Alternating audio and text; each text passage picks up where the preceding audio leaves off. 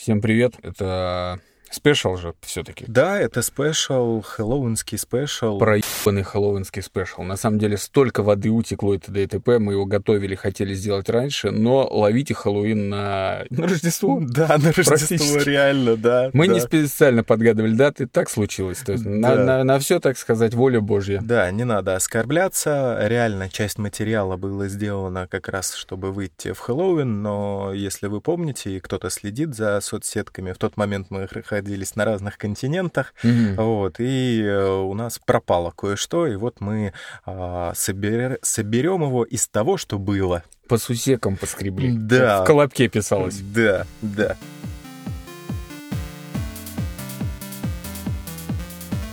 Привет всем! Это специально не специальный выпуск подкаста Hard Talk под Хэллоуин. И как год назад э, мы расскажем в нем не про какие-либо исследования, а про клинические случаи, которые произошли со спортсменами. Да, да, поэтому ловите очередную подборочку, как бы бойтесь и переживайте. И продолжайте тренироваться. Да, да, несмотря ни на что. Немножко фобии вам сейчас добавим.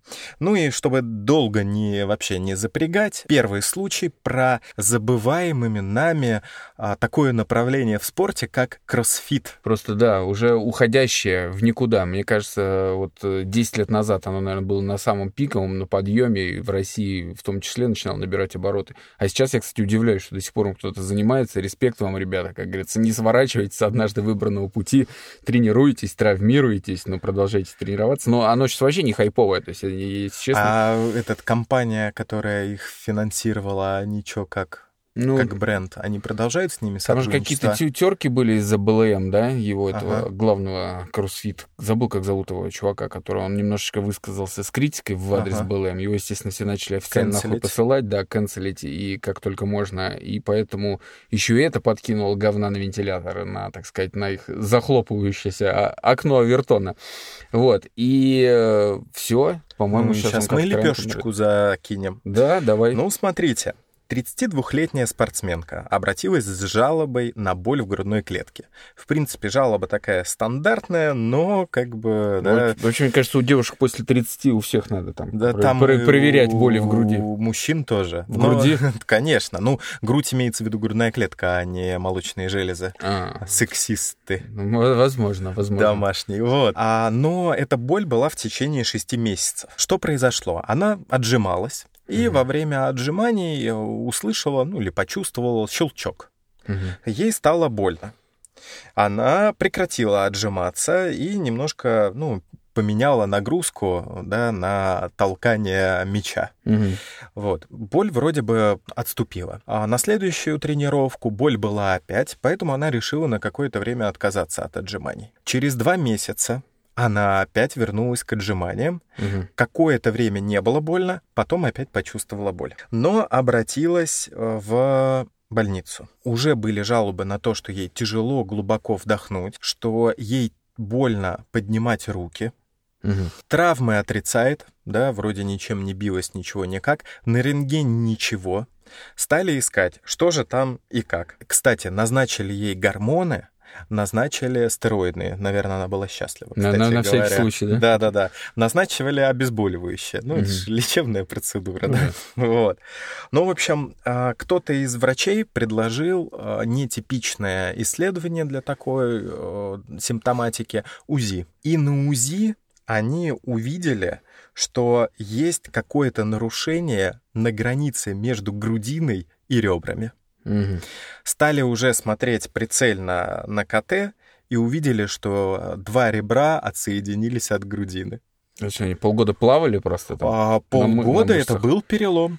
Ну, он, наверное, немножко у нее подзарастал, она опять давала нагрузку и э, опять отлетали. То есть, представляешь, насколько она раскачала мышцы, Мгм. что они оторвали по факту, да, Во ребро. время отжиманий, ты прикинь, это же со собственным весом. То есть она не толкала Да. штангу, которая Да. могла как травмировать. Просто и ты, может, она наоборот слабая такая. Хрен знает. Я даже не представляю, как надо отжиматься, чтобы оторвать себе ребра.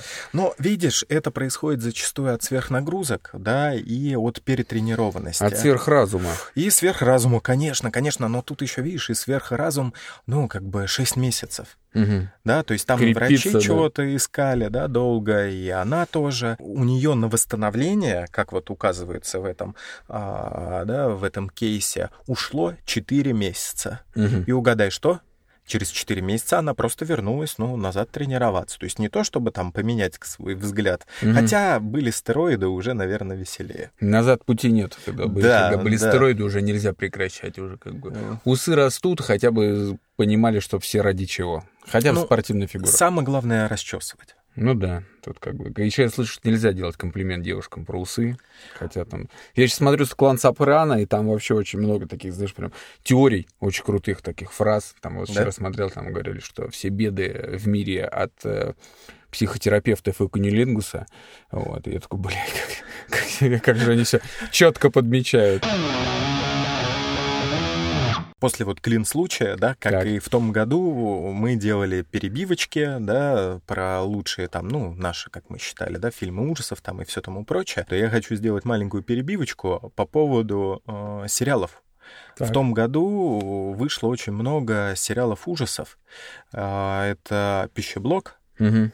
Смотрел ты, не Да смотрел? Санина ебаная. Тебе вообще не зашло, да? Вообще какая Мне тоже не зашло. Как дискотека. Да. Но, во-первых, это по книге довольно-таки популярного писателя А кто там? Алексей Иванов. А, тот самый. Да. Алексей Иванов, это тот, который написал «Географ глобус пропил» и у Дудя был. Да, и фильм, да, был И снят фильм. с Хабенским, да. Но сам по себе пищеблок, наверное, запоминается только критикой э, Советского Союза, ну, Мгм. она прям там в лоб выдана, да, Ну да. а с обнаженкой Мгм. и э, этим цветкором, как с берлинского рейва. Ну, да, там, там- реально, да, там с- лес светится. Да ну, там пиздец. Это как «Синий вир» смотреть, украинский блокбастер. Там то же самое. Настолько выжжено фильтрами, что думаешь, что да, происходит? Да, но, Фильтры в Инстаграм для себя открыли люди. но его посмотрели много. Да То есть, понятно. его Как-никак все-таки хоррор, да? А Второй, Топи?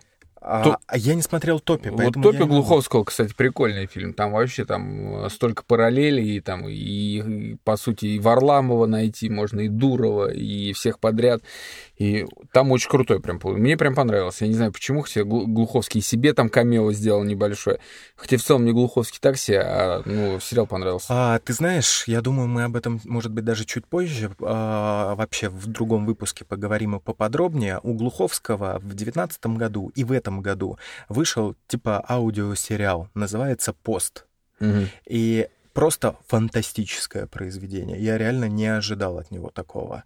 Я послушал за два дня обе вещи. Вот.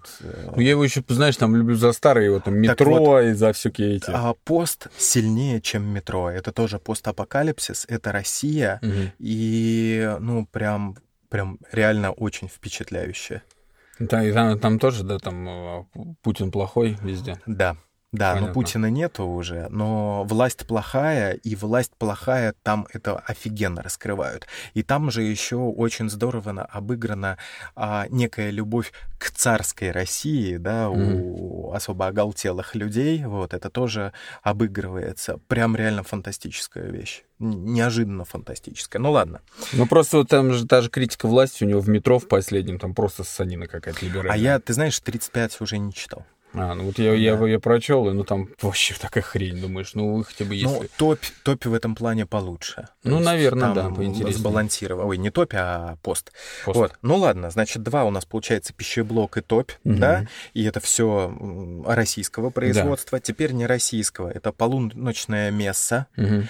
офигеннейший взгляд на вампиров с точки зрения религии и тоже, знаешь, такое, а, в принципе, про кризис веры и все тому прочее. Реально классный сериал, который почему-то, ну, а, очень многие не посмотрели. Может И быть, я в том числе. да, ну, может быть, связано с тем, что первые серии довольно-таки долгие, такие нудные немножко, но это все для того, чтобы финал, да, сделать э, просто а, пышно-кровавым. Вот. Он очень крутой, снимал Майкл Фленниган, это тот же человек, который снял «Призраки дома на холме». Очень крутой сериал. Вот. А дальше еще один российский, это «Вампиры средней полосы». Ты, по-моему, так и не посмотрел. Да, конечно, нет. Картинка реально как с России один. Угу. Вот, но очень добрый, реально клевый. И э, учитывая, что да, э, этот кусочек мы заново записываем, да, сейчас как раз скоро выйдет новогодняя серия. Угу. Вот, а, прикольная, прикольная вещь. Вот, и еще один про вампиров в итоге, это Чиплуэйт, если я правильно прочитал, это по Стивену Кингу, тоже сериальчик про вампиров, там Эдриан Броуди снимается. Mm-hmm. Для тех, кто любит историческое кино, да, потому что это не наше время, ну, тоже такое прикольное, ну, лучше, чем пищеблок. Вот. Ну, там тяжело сделать хуже, мне кажется, если у нас. Нет, для, для мне кажется, для российского, конечно, блокбастера, вот так сказать, для хоррора пищеблок, то прикольно. Слушай, ну они взяли... Как интрига есть. Они взе... все взяли самые интересные элементы, да, от э, зарубежных сериалов. И все таки а, там тоже нетипичные вампиры. Ну да. Ну, не совсем типичные. И вот эта вот иносказательность, что вампиры — это власть советская, да, тоже прикольно. Второй случай, он чуть-чуть подлиннее, и, наверное, как сами врачи описывают, да, в этом кейсе, какой вывод делают, что таких случаев, возможно, очень много, их просто, ну, как бы на них не акцентируют внимание, да, mm-hmm. и спорт в таком случае надо рассматривать как тоже фактор риска. В больницу поступает женщина 42 лет а, с болью в правой руке которая у нее уже была в течение двух недель. За неделю до появления этих симптомов она пробежала марафон. Угу. Вот. И последние пять километров она жаловалась на боль в икроножных мышцах, и эта боль сохранялась еще три дня после того, как она отбежала марафон.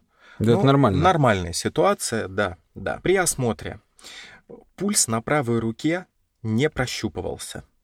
Причем не прощупывался от плеча и ниже.